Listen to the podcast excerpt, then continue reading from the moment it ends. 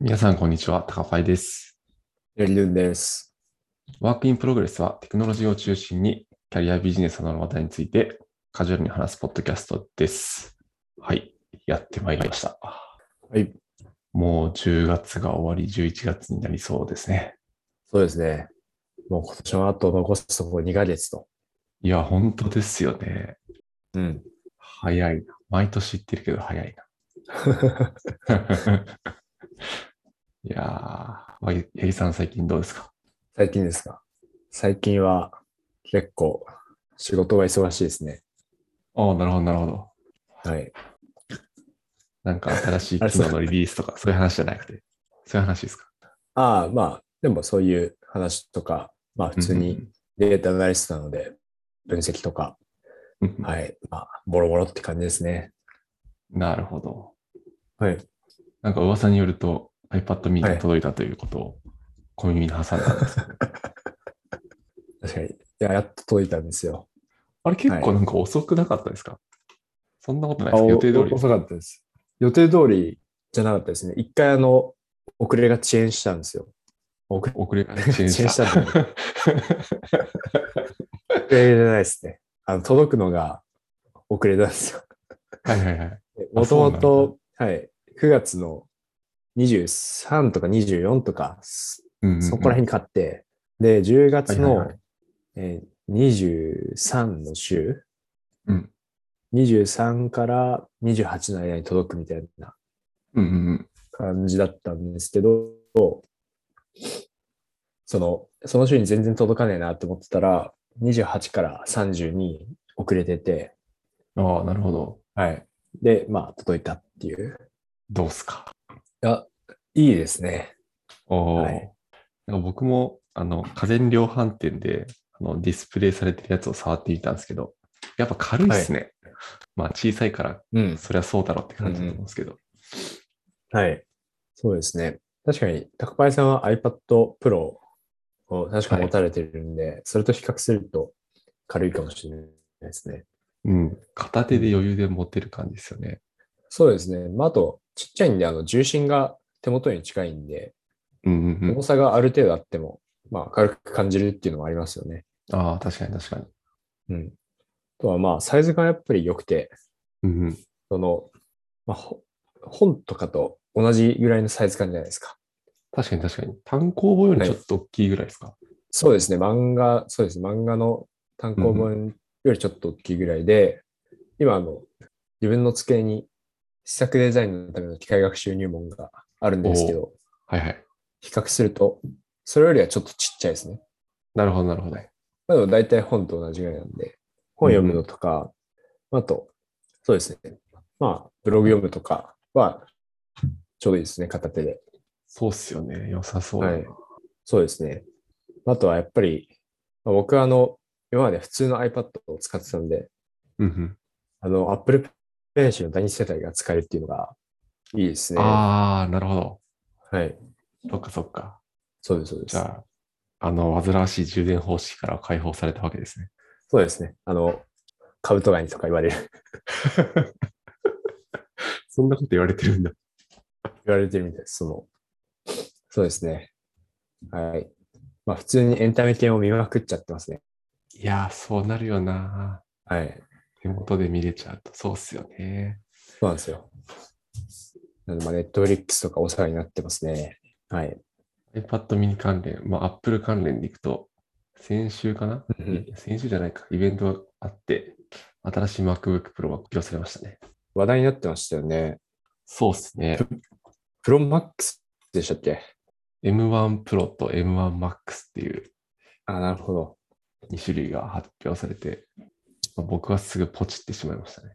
お、マジですか何、何をポチったんですか、 MacBook Pro の14インチのはい M1 Max のチップの方かな。えー、すごい。もうそう僕、ポチですかあそうです。は即い。ポチです。朝の4時ぐらいに なるほど。イベントが終わってあでもそうかポチりました。はい。じゃないと、その、1回目のリリースで届かないですよね。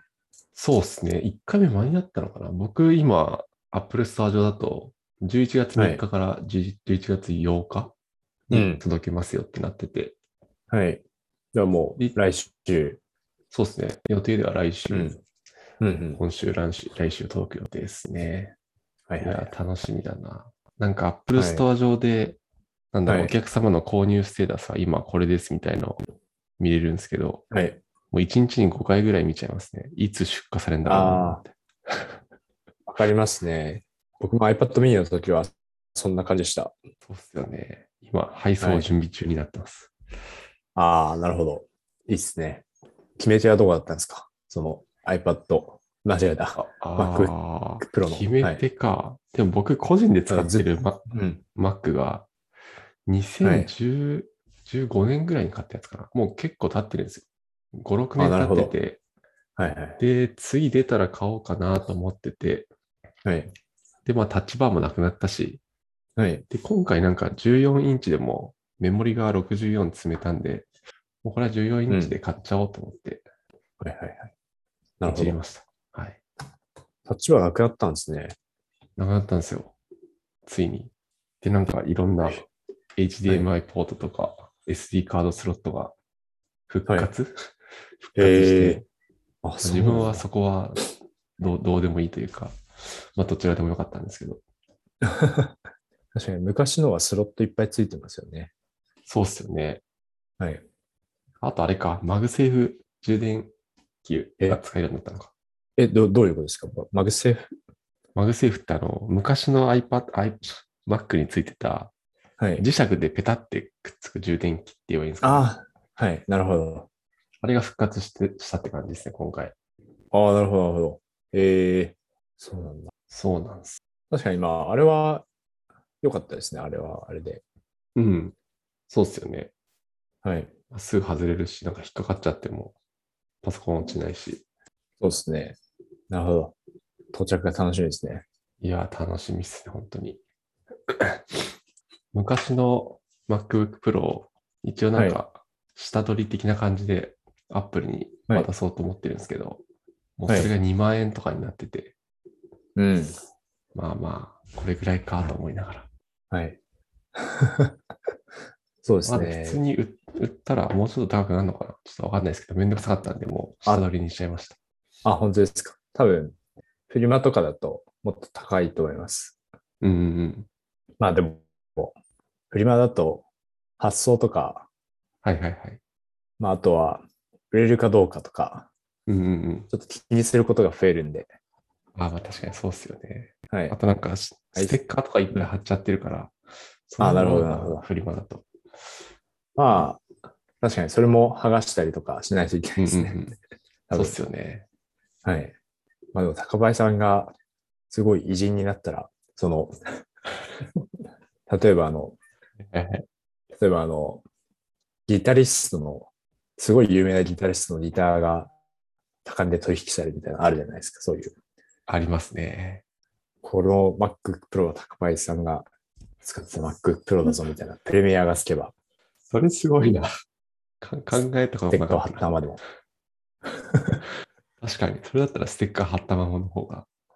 はい。全然考えたことなかったな。はい。今はまだあの、その、インターネットを作ったその偉人の人とかもまだご存命ですもんね。あんまりそういうのあない確かにそうっすね。そうっすね。うん、確かはにい確かに。ティム・バーナーズ・リーさんとかご存命なのかな。ああ、どうなんだろう。1955年なんで、まあ、ご存命なのでは、66歳。うんうん。あ、全然、うん。うん。あ、でもそうか。まあ、スティーブ・ジョブズさんとかはもう亡くなられてしまいましたが、あ、今まあ、確かに確かに。日はですね、はい。日曜ということで、ちょっと子供が起きているので、途中途中で子供の声が入るかもいしいれない。ですよ。お子さんが元気な日曜日、最高です ね。はい。まあ、今までの収録でも、その背後の方で笑い声がしてたりして、うんうんで、そういうの、編集で、あの、僕たちが喋ってると、あの取り除けないので、まあ、そういうのが残ったままになってたんですけど、うん。なんか、そういうのが入ってるときは、そういうことだと思っていただければ。 はい。よろしくお願いします。というはい。その、スティーブ・ジョブズさんがはい持っ。てた MacBook とか、うんうん。確かにちょっと、博物館級なもうな気がする。いや、確かにそうだよな。はい。まあ、でも何もステッカー貼ってなさそうですね。 貼ってなさそう。それでなんかごちゃごちゃ貼ってたら、ちょっと嫌 ですね。確かに。確かに。 それはマそジれャでックちょっみたといな嫌だな。うんなるほど。あの到着が楽しみですね。はい。はい。ではでは、は今日い。のメイントピックに行っちゃっても大丈夫そうですかはい。お願いします。今日のメイントピックなんですけれども、えっ、と、今年のレクシスで発表された論文の一つを、まあ、簡単に紹介しようかなと思っております。はい。よはい。ろしくお願いします。はい。で、論文のタイトルが、シャムニューラネットワーク for Content Based Cold Start Music Recommendation というものになってます。まあ、タイトルの通り、音楽推薦のコールドスタート問題に対してのアプローチした論文になってますと。うんうん。で、簡単に概要を説明すると、まあ、よくある推薦システムの問題点として、そのコールドスタート問題というものがありますとはい。まあ、新しく追加された、まあ、今回で言うとアイテムのレコメンドの話なんで、新しく追加されたアイテムは、まあ、推薦しづらいという問題がうんありますと。でなんか論文の中では、まあ、Spotify の事例が挙げられてて、Spotify だと300万以上のアーティストを提供してるらしいんですけど、そのうち実際に聞かれてるのは、あ聞かれてる90%は、えっと、4万3000のアーティストなので、結構偏ってる。本当に人気のアーティストはすごい聞かれてるけど、まあ、全然聞かれてないアーティストもたくさんいますよみたいな感じで、他の人の視聴履歴とかに基づいてレコメンデーションすると、まあそういう問題が起きやすいですよねみたいな話が書かれてましたね。で、まあうんうんこんな感じのコールドスタート問題において、えーこの論文では2つのその音楽の類似性をタイトルにはタイトルにもあるシャムニューラルネットワークスと言われる SNN ですね。っていうモデルを用いてはい計算して、えっと、類似アイテムを推薦する手法を提案していますと。で、まあこれ結果的には、まあ、比較実験、ベースラインと比較実験して、まあ検証してるんですけど、えっと、ユーザーの好みのジャンルからランダムに推薦するものをベースラインとして、この今回の SNN のモデルと比較した結果、えー150人の参加者のうち60%の人が今回の提案した SNN ベースのアルゴリズムによる推薦にまあ高い評価を与えてますと。で、ちょっと面白いのが、まあ、それはそれですごいんですけど、で、実際にこの SNN で推薦された楽曲のうち、まあ半分以上が、なんだろう、視聴回数がすごい少ない音楽が推薦されてたので、今回のこのアプローチは、そのアーティストだったりの知名度とか人気に関わらず、まあ、その音楽そのもののコンテンツの持ってる情報に基づいて、まあ、公平に推薦できてるんじゃないかみたいなことが書かれておりました。はいはい。うん。まあ、先行研究と比べてどこがすごいのかっていうのは、まあ、今回のこの SNN のモデルは、まあ、割と昔からあるモデルのようで、多分それを実際にこの音楽の推薦に当てはめて検証して、まあ、有意差が出たよっていうところが、まあ、すごいところなのかなと思いました。結構 SNN って調べると、画像系、はい。コンピュータービジョンの方では結構使われてるみたいなんですけど、今回のうん論文だとその音楽を一回メルスペクトグラムというまあ画像データに変換して、ではいそれを入力データとして学習させてるんで、うん。なんかその辺がユニークな点なのかなとなるほど。へえ。思いました。なるほ論ど。文のなんか絵にも図の一番かな。波形を計算するとかじゃなくて、うんうん。その画像としての類似度で、まあ、類似度を計算したっていうことなんですかそうですね。なんか結構、最近だと音楽は、その波長のまま入れると、入れるんじゃなくて、一は回いそのスペクトグラム的なものに変換して処理するのが主流っぽいですね。なんかいろいろ記事とか調べてみると。そうなんですね。はい。ちょっと皆さんも概要欄にリンクを貼っていて、今はもしかしたらフリーで見れなくなっちゃってるかもしれないですけど、はい。まあ、図図の1のところにまあ例があって、音楽を画像うんメルスペクトグラムに変換して、それを CNN に入れて、うんでなんかベクトルを取得するみたいなところが結構肝なところになってますと。ああ、なるほど。はい。音楽系のデッドあまり扱ったことがなくて、こう、は初そうめてで見する。僕そうですよね。僕も使ったことがないんですけど、はい。メル、うんメルスペクトグラムビットマップっていう、その、ものがあるんですね。そう、そうそうなんですよいうレベルかなら。スペクトルグラムとベルスペクトグラムは若干違うらしいです。はいはいはい。スペク、うん。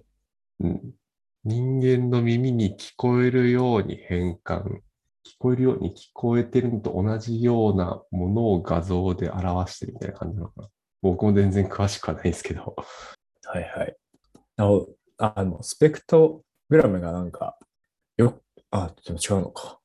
なんかイメージするもんだとまあ、はいその横が、まあ時間で、うんうんうん。こうなんかギザギザな、その、まあでもそれだと音量しか表現できてないから、うんうんうんうん。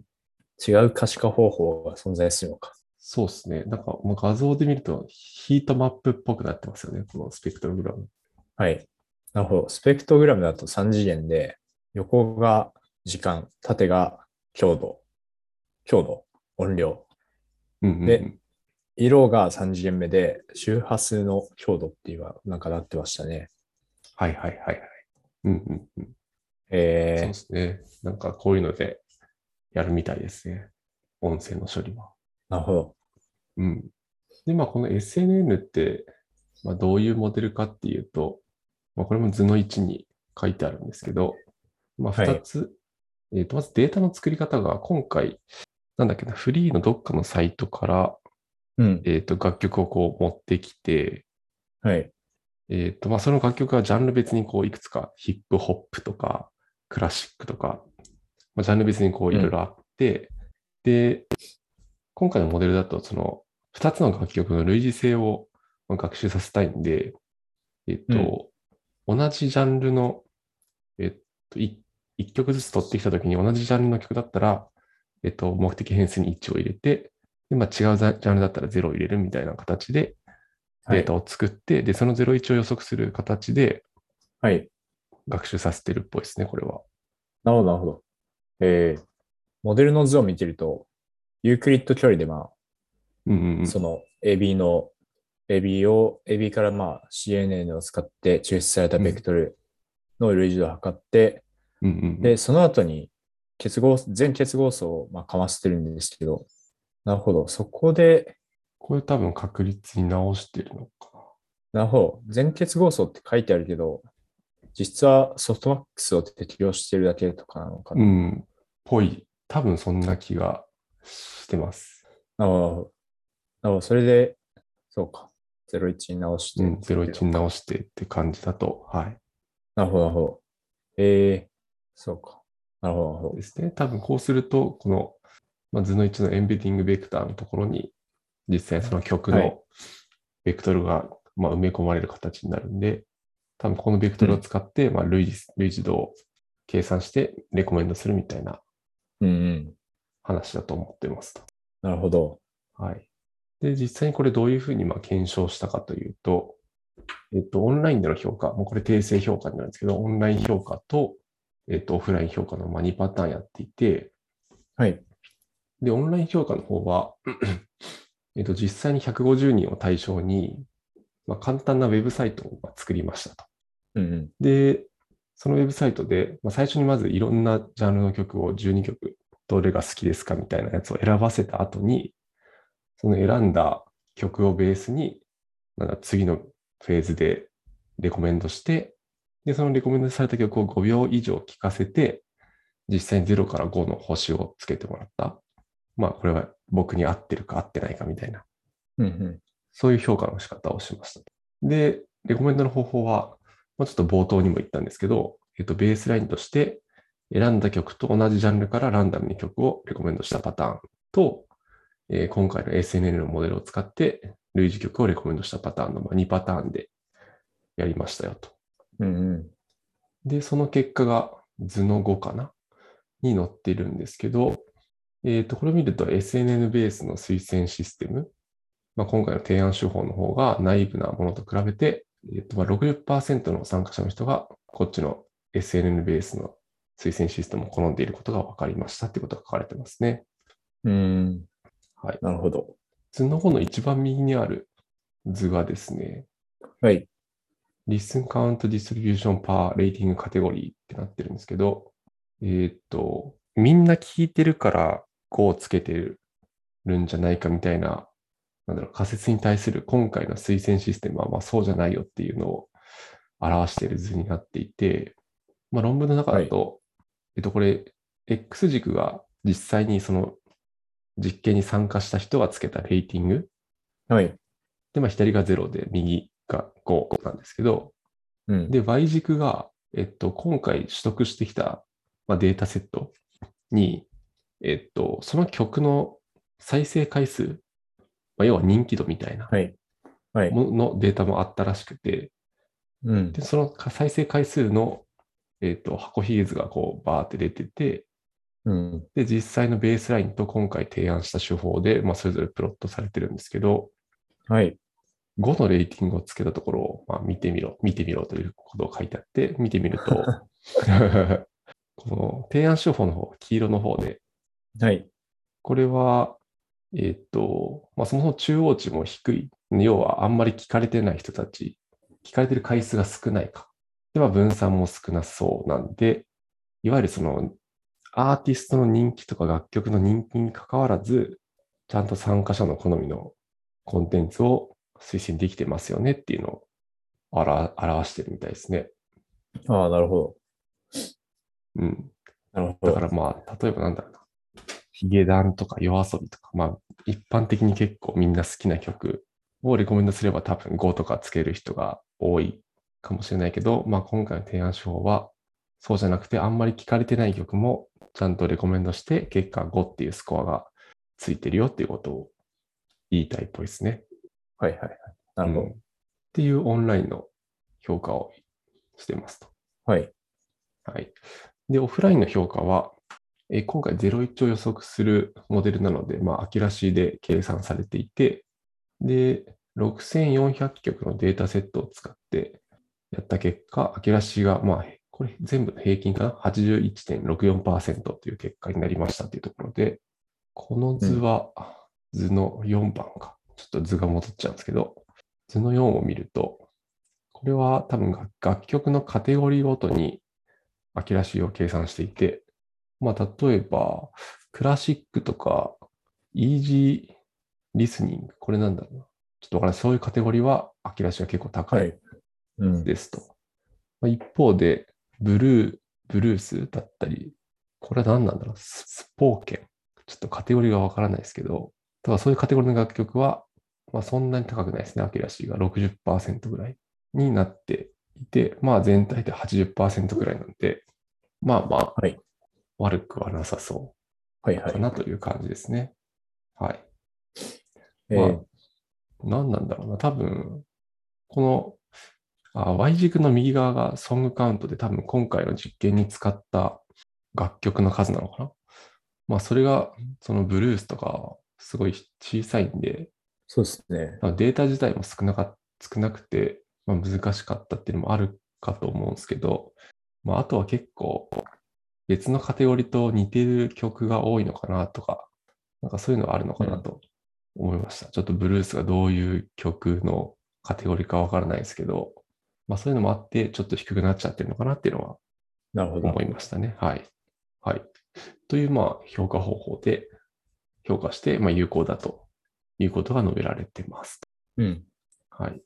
今これを読んでみて、感想としてはですね、まあ、やっぱりデータセット作るのは一定大変そうだなっていうのは思いましたね。まあ、今回だとそのカテゴリーというもので、ある程度、もともと分類されてたんで、その01のデータ作るのはまあ比較的楽かなと思いつつ、なんかまっさらな状態でデータセット作るのは結構大変そうと思ったりとか、あとモデルの検証部分で、その人気のないアーティストをレコメンドしたけど、評価が高いデータが得られましたみたいなところも、まあ、これすごいなと思っていて、これは結構実務とかでも応用できそうな評価の方法なのかなと思ったりしましたね。いわゆるなんか人気のコンテンツを出すんじゃなくて、みんなになんだろう、人気、人気がないって言ったら変ですけど、そんなに人気がないのに、ちゃんといい、高い評価を得られるものをレコメンドできてるってことは、まあ、それはいいよねっていう話になると思うんで、うんうん。うん、まあ、この辺はいろいろ応用できそうだなっていうところはい。ですね。はい。あと、まあ、オンライン評価の方法も、今回、そのなんか、特定のサービスとかに入れて使ったわけではないので、まあ、こういう感じで簡単なウェブサイトを作ってみたいなところは、まあ、こんなことはしないかもしれないですけど、まあ、参考になったなっていう感じですかね。なるほど、なるほど。はい。この多分5秒以上聞かせてとかが結構ポイントなのかな。実際にその内容ベース、コンテンツベースでレコメンドしてるんで、多分曲を聴かないと好みかどうかっていうのは多分判断できないんで、多分5秒以上聞かせてるとは思うんですけど、そうですね。この辺は結構参考になったかなと思います。うんうん。はい。そんな感じでございます。この論文に関しては。ありがとうございます。ほい。まあ、こう見ると確かに音楽推薦って、はい僕結構特特定のとか、まあ、ほぼ決まったアーティストとかしか聞かないんで、うんまあ、そこにこう、ポッと新人アーティストとか、全然知られてないアーティストが来ても、はい。くんかなとか、なんかそういうのを思いながら読んでたんですけど、やっぱりなんかその最初の一歩目というか、レコメンドするのはいいけど、はいそこからどう聞いてもらうのかとかが結構難しそうだなってちょっと思ったりしましたね。なるほど、なるほど。要はなんか例えば夜遊びとかめっちゃ聞いてて、はい。で、もうあなたにはこれは夜遊びと似てるんやでみたいなうん。のをこうレコメンドしてきてくれても、アーティスト名だけだと似てるかどうかって全くわからないじゃないですか。なんでその一回聞くまで行かなきゃわからないんですけど、はい。その聞くっていうアクションに持ってく、なんだろう、やり方というか、UI というか UX というか、まあ、その辺が結構難しそうだなと思いながら、うんうん。うん、なるほど、なるほど。そうですね。なんか EC サイトとかだともう、商品の説明、タイトルとか画像画像である程度把握できるじゃないですか。パッと見て、これは俺が欲しいやつだとか。まあ本とかもそうかな。うんうん。うん。そうですね。まあでもその辺は、Spotify をいじってると、Spotify あの、自動で。でプレイリストを作ってくれる機能があって、はいはいはい。で、その中にねじ込むみたいな感じでやれば、自然と聞いてもらえるあー確かにあるかなと思います。ああ、それ良さ、確かに確かはい。そうですね。そうですね。あとは、コールドスタートの話でも、に。うん。全く無名なアーティストが新しい曲出すのと、その、もう、ある程度、ある程度人気なアーティストが新しい曲を出すので、やっぱ違うなって思ってて、ああ、そりゃそうですね。はい確かに。うんうん。まあ、夜遊びが新しい曲出したら、まあ、夜遊びのファンは聞くけど、確か聞くに。と思うんで、割とコールドスタート関係なく、その、ニューリリースっていう感じで出せば、うんうんうん。すぐ評価は集まりそうな感じがするけど、まあ、そう いう、すごい駆け足のバンドとかが、いきなりスポーツ界うんうに、こうバーンって曲出して、うんうん。はい。で、そのポピュラリティベースのレコメンドとかがされてると、なかなか上に上がれないな、みたいそうっすよね。確かに。ある程度アーティストでもう知名度が出てればその通りですよね。な。まあ、後者には結構効いてきそうな感じがしましたね。そうっすね。うん確かに確かに。うん。確かになんか最初、宅配さんがおっしゃったように、その、あなたの好みに似たアーティストみたいな感じでレコメンドされることもたまにあると思うんですけど、あ,、うんうんあるんですけど、ありますよね。なんか実際あんまり聞いたことはない気がします。 そうっすよね。ははいい。そうですね。僕も夜遊びたまに聞くので、夜遊びに似たアーティストで、なんかレコメンドされることがあるんですけど、うんうんうん。いや、夜遊び聞いてるしなと思って聞かない気がす そうっすよね。うんまあ、その辺はでも確かにさっき言ってた自動で再生リスト作ってくれて、そこに入れ込むとかは良さそうっすね。それ入れ込まれたら気づくのか。さすがに気づくか。る。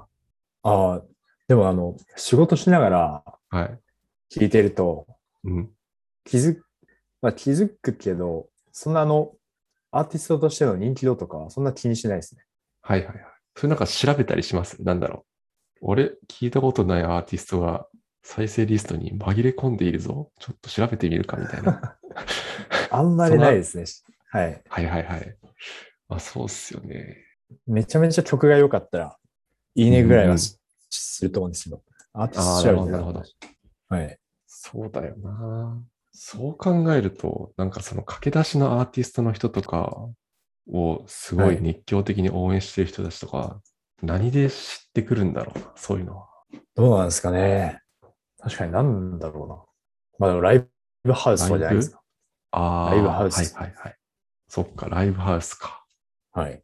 まあ、あとい、まあ YouTube とかは違うか、ちょっと待って。はい。あでも YouTube でもまあ弾いてみたとかありますよはいはねい。確かに確かに。はい YouTube とか路上ライブとかなのかな。そうですね。うん、張ってるアンテナの大きさがちょっと違いそうですね。ああ、そうで確すかにそれはありそうだな。結構多分、なんだろう。そういう、まだマイナーなバンドみたいな、大きなくくりに対して興味がある人たちとか行っていそうな気がするもんな。うん。で、そこをちょっと気になるのをつまみ食いしながら、はい。みたいな人たちはいそうだな、確かに。うん。はい。ではでは今日はそんな感じでしょうか。よいしょ。はい。はそういで。すね。特に告知などはないですか告知はないですね。 ないですね。はい。はい。はい。10月は祝日が1日もなかったんですけど、11月はなんとはい文化の日と、勤労感謝、勤労をさせてもらうのに感謝する日があるので、は皆いさ。ん楽しみに11月を過ごしていただければと思います。お、楽しみにして ます。はい。ということで、今はい日はこの辺で終わりにしたいと思います。はい。えー本日はですね、レクシスの、レクシスで発表された、えーシャムニューラルネットワークス、コンテンツベース、コールドスタートミュージックレコメンデーションという論文についてお話ししました。はい。質問だったりコメントは Google ホームや Twitter のハッシュタグ LEAPFM でお待ちしております。ご視聴ありがとうございました。来週またお会いしましょう。ありがとうございました。